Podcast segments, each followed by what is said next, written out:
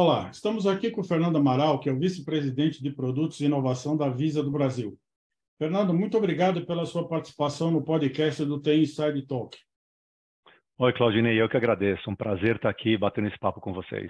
Obrigado pelo convite. Fernando, ao comparar os primeiros seis meses de 2021 com o mesmo período de 2022, o número de transações usando a credencial Visa em ambiente online cresceu 20%. O que você atribui a esse crescimento, né? Pois eram dois períodos diferentes da pandemia. Sabe que a gente fez um estudo bastante profundo aqui com a nossa área que a gente chama de Visa Consulting Analytics, que trabalha toda essa parte de números aqui para a gente aqui no Brasil. E ficou muito interessante que a gente conseguiu identificar claramente de onde vêm esses crescimentos, né? Um, por exemplo, que cresceu muito nesse período, foi o segmento que mais cresceu, praticamente dobrou, foi o de material de construção. Acho que isso advindo um pouco da como um efeito da pandemia, né, que mudou muito os hábitos dos brasileiros. Então, um, primeiro destaque é esse, esse segmento de material de construção que praticamente dobrou e foi o maior crescimento que a gente viu. E um outro que a gente correlaciona muito fortemente também à pandemia, que impulsionou o trabalho de home office, e obviamente home office é uma coisa que veio para ficar, né? Então, todo, todas, a maioria das empresas incorporando isso no seu módulo de trabalho, foi de material de construção, perdão, de material de, de escritório. Ele também cresceu muito no período, que a gente percebe que é o segundo segmento que consegue explicar esse aumento de 20%. E se eu puder dizer um terceiro segmento que também teve bastante, bastante impacto nesse crescimento, foi artigos para casa.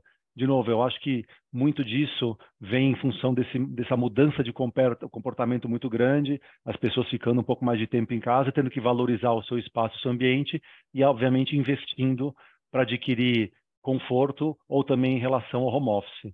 Então, Claudinei, eu acho que esse, esses 20% eles são muito afetados prioritariamente por esses três segmentos que a gente percebeu um crescimento muito grande. A gente acha que a pandemia tem é, um impacto muito grande nessa mudança de comportamento. Nesse período também de, de crescimento exponencial das compras online, houve muitas situações de fraude, né?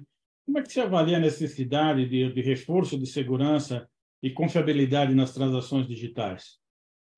Claudinei, essa é uma, uma pergunta muito importante para a gente abordar alguns aspectos. O primeiro é que, quando a gente olha, a fraude proporcionalmente cresceu sensivelmente menos que as transações, que as compras, né? Obviamente, como o fluxo de compras online aumentou, é, a fraude ela aumenta um pouco também, mas proporcionalmente bem menos do que do que o volume o volume de compras online, né? Que é um super importante no, no mundo de hoje esse, essa facilidade online. Mas a, a gente acredita que a gente tem que continuar investindo muito no mundo, no mundo online, nessa compra online, tanto para melhorar a experiência, que é um primeiro ponto super importante, ter, cada vez uma experiência mais fluida e mais fácil para o consumidor, e também para reduzir para reduzir a fraude. Então a gente a, a gente está trabalhando bastante para melhorar esse ambiente e a gente tem algumas apostas de ferramentas e soluções que devem ajudar bastante isso. Elas trabalham nas duas pontas, tanto para melhorar a experiência como re, para reduzir fraude, como, por exemplo, a tokenização e o Click-to-Pay, que são duas soluções que estão em, em estágios de maturidade diferentes aqui no Brasil, mas ambas a gente investe bastante e acha que vão dar bons frutos para melhorar a experiência online. Essa era, inclusive, a minha próxima pergunta, né? Quais as novas ah. ferramentas que a Visa está implementando para eh, na evolução da experiência do consumidor nas compras online? Olha, eu queria destacar essas duas, Claudinei, que são a gente pode falar um pouquinho, tem quatro, na verdade, que a gente está trabalhando, mas tem duas que são fundamentalmente importantes, que é a tokenização.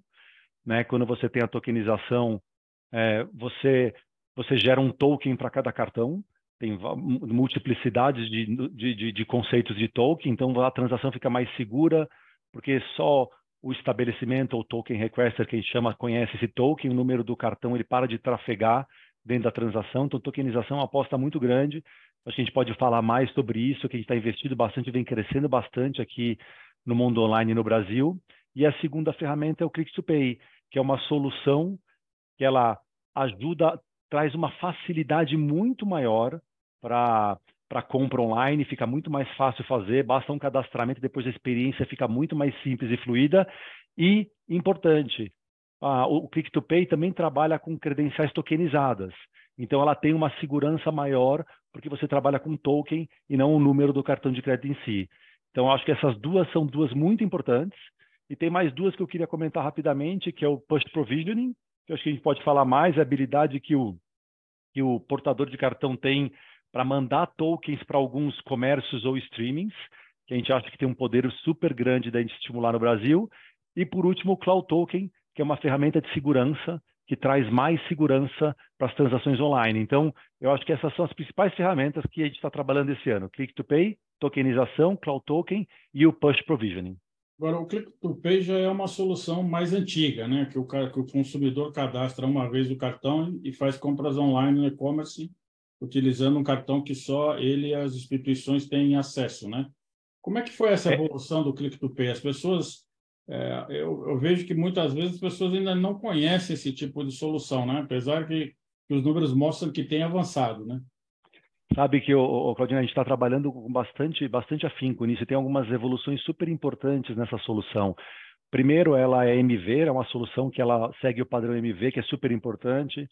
O, o Click to Pay também é uma solução que ela trabalha, por exemplo, as bandeiras, como é uma solução que é agnóstica à bandeira, é uma solução que avisa e outras outros players do setor estão desenvolvendo em conjunto para facilitar a compra online no ponto de venda. Então, isso é um aspecto super importante. Tanto que o Click to Pay, a gente está trabalhando super em conjunto com a BEX, que é a Associação Brasileira de, de Cartões de Crédito, trabalhando com todo o ecossistema, seja bandeiras, emissores ou credenciadoras, para estimulá-la no Brasil. Então, ela é uma solução que ela é, ela já é, é, é não é, já é alta, conhecida de alguma maneira, mas essa solução ela vem com evoluções muito importantes que vão facilitar muito o, a experiência do cliente e, de novo, como eu falei, absolutamente seguras. A gente está trabalhando, Claudine, de trazer essa solução para o Brasil, tá? Ela ainda não está disponível no Brasil, mas a gente está trabalhando com todo o mercado, seja outras bandeiras, emissores adquirentes, para trazê-la brevemente para o mercado brasileiro e ser uma solução que vai facilitar muito, muito a compra online.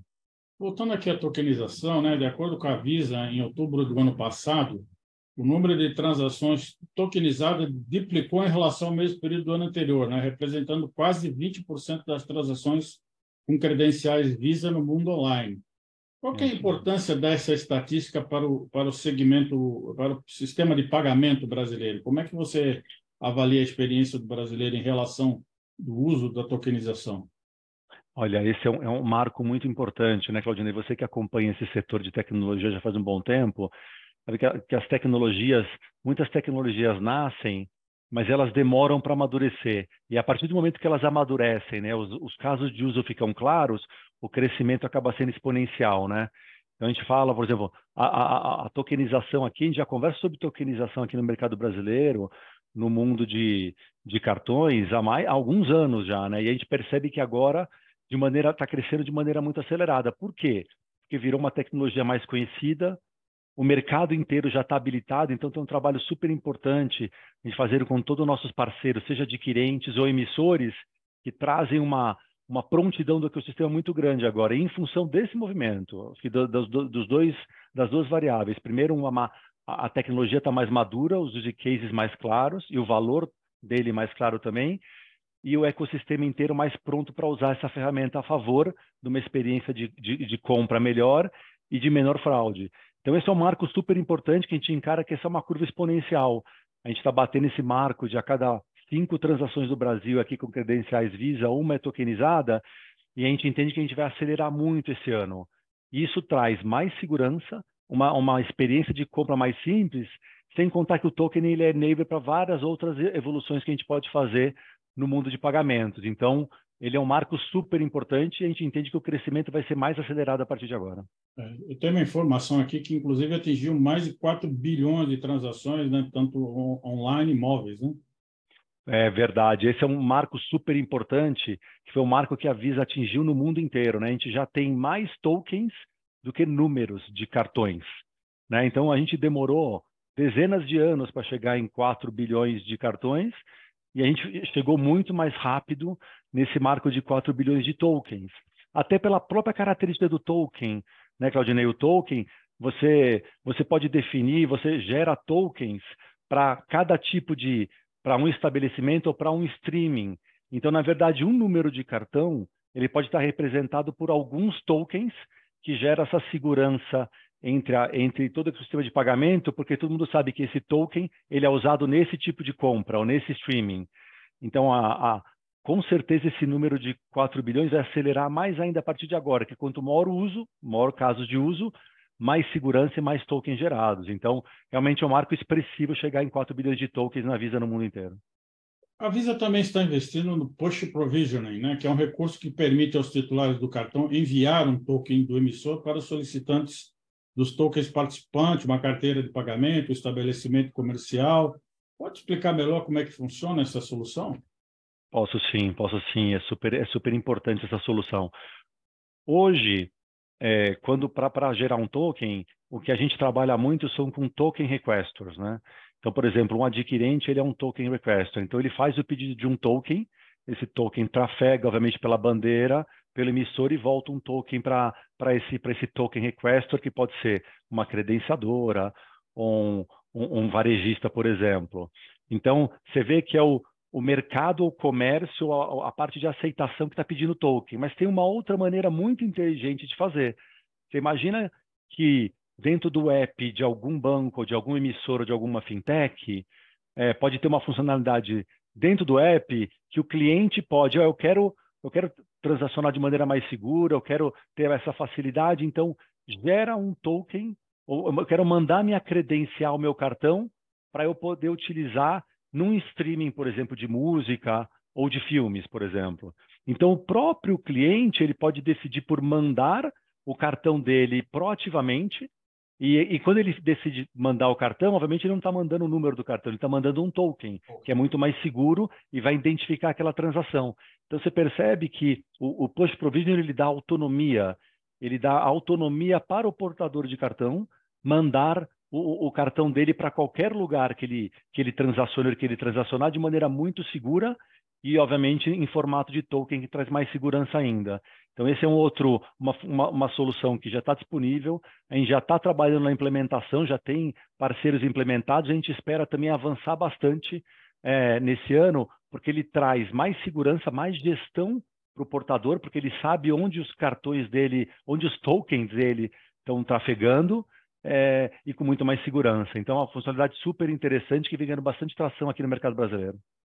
Outra solução que eu até nem conhecia é o Visa Cloud Token, né, que permite ah, a é. verificação é. de identidade do consumidor. Né? Você pode detalhar como é que funciona? Qual, qual, para qual mercado ele está endereçado? Para quem é essa solução? Eu, eu posso sim. Também ele está tá muito endereçado para esse o mundo de transações online também, né, que exigem esse tipo de, de, de, de confirmação. Como funciona o, o, o, Visa Cloud Token? É, é muito, perdão, é muito simples, na verdade. É, é, é uma, primeiro ele está ele tá na nuvem, né? Então é, você para pensar esse, é, é, é, essa solução ela trafega na nuvem, então ela não fica nada, nenhuma nada fica, nenhum número de cartão fica é, armazenada no device, no celular ou no computador é, do cliente, que é uma parte muito importante porque garante mais a segurança ainda.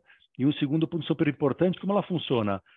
É, algumas informações por, do dispositivo, por exemplo, que está fazendo uma compra, são enviadas para o emissor. O que eu estou querendo dizer com isso? Imagina que tem um cliente que está usando o celular dele e ele celular dele vai fazer uma compra.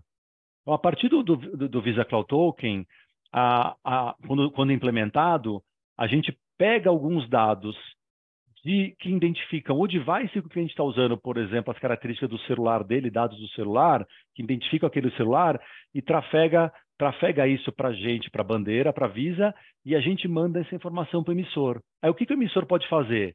Ele pode, tá, deixa eu certificar se esse cliente meu, ele tem esse device. Lembra que o, os emissores, as fintechs e os bancos, eles também se relacionam muito com os clientes através do app, né? Todos eles têm aplicativos digitais. Então ele consegue pegar que esse cliente está tentando fazer uma compra ou quer fazer uma compra num device.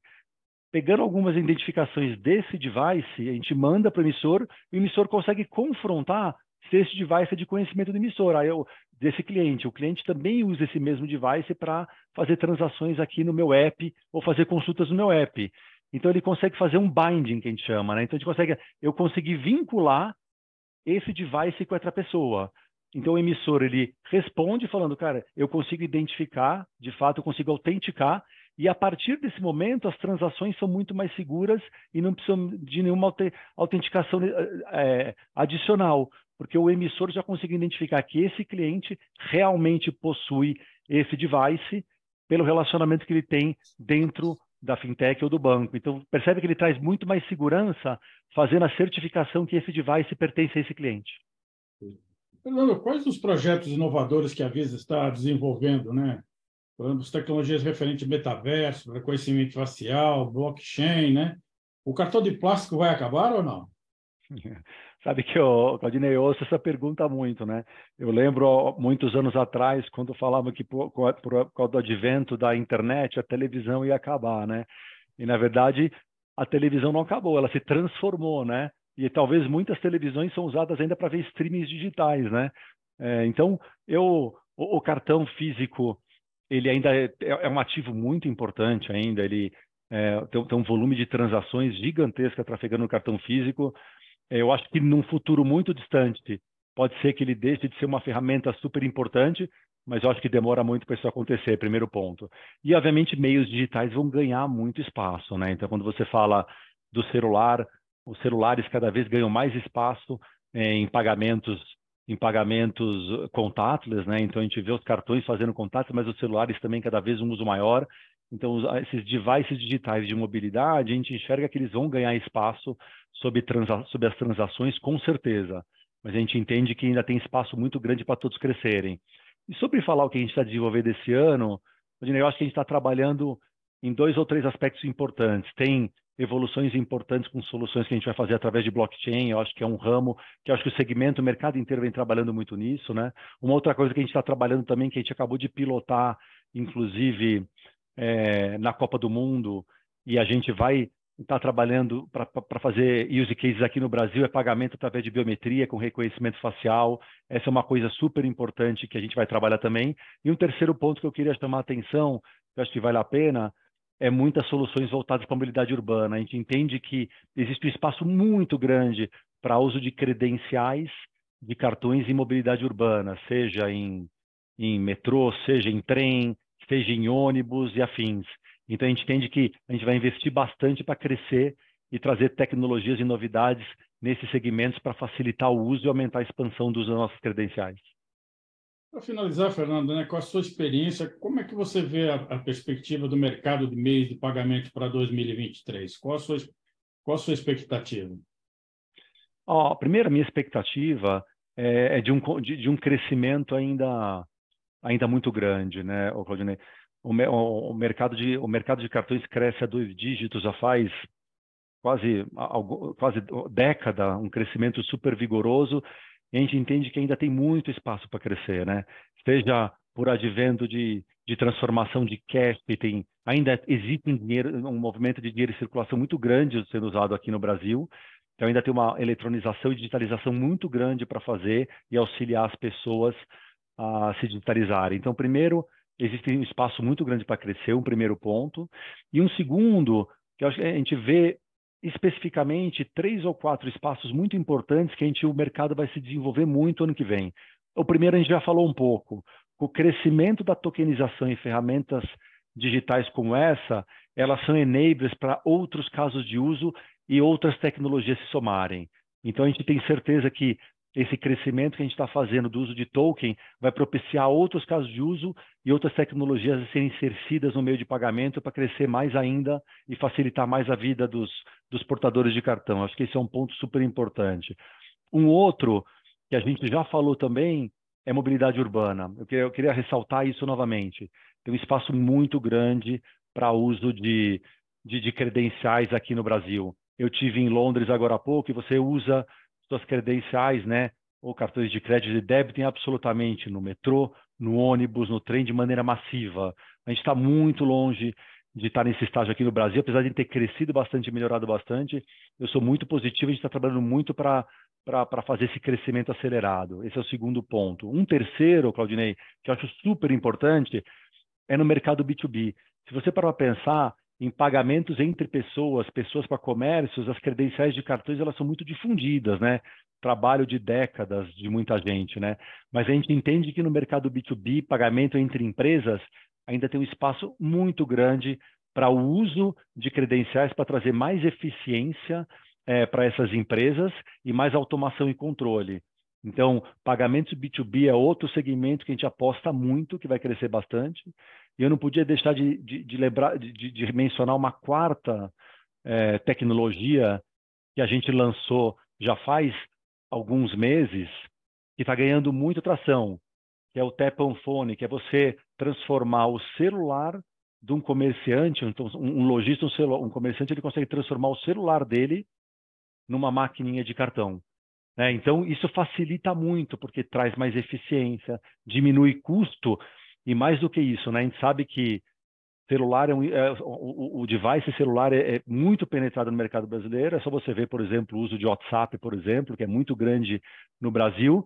Então, essa solução de vender para vários lojistas pequenos, micro lojistas venderem através do celular, a gente entende que tem um espaço muito grande ainda para penetrar mais ainda a aceitação de cartão é, nesse segmento e mais ainda em lugares mais remotos onde tem uma densidade populacional menor, com o device do celular como uma maquininha, a gente acredita muito nessa tendência também e vem investindo muito nela. Então, Claudineia, teria um inúmero, inúmeros é, casos de uso aqui para explorar, mas eu acho que esses quatro aqui a gente representa muito bem é, o que a gente vai ver no mercado esse ano. Perfeito. Fernando, muito obrigado pela sua participação no podcast Tem Inside Talk. Vamos acompanhar esse mercado aí, porque acho que vai ter muita novidade ainda pela frente, né? Com certeza, Claudinei. Eu agradeço novamente o convite. É um prazer estar aqui com vocês. E vamos, esse mercado é desafiador e, e ao mesmo tempo maravilhoso, né? De usar novas tecnologias para o bem das pessoas e para o bem dos negócios.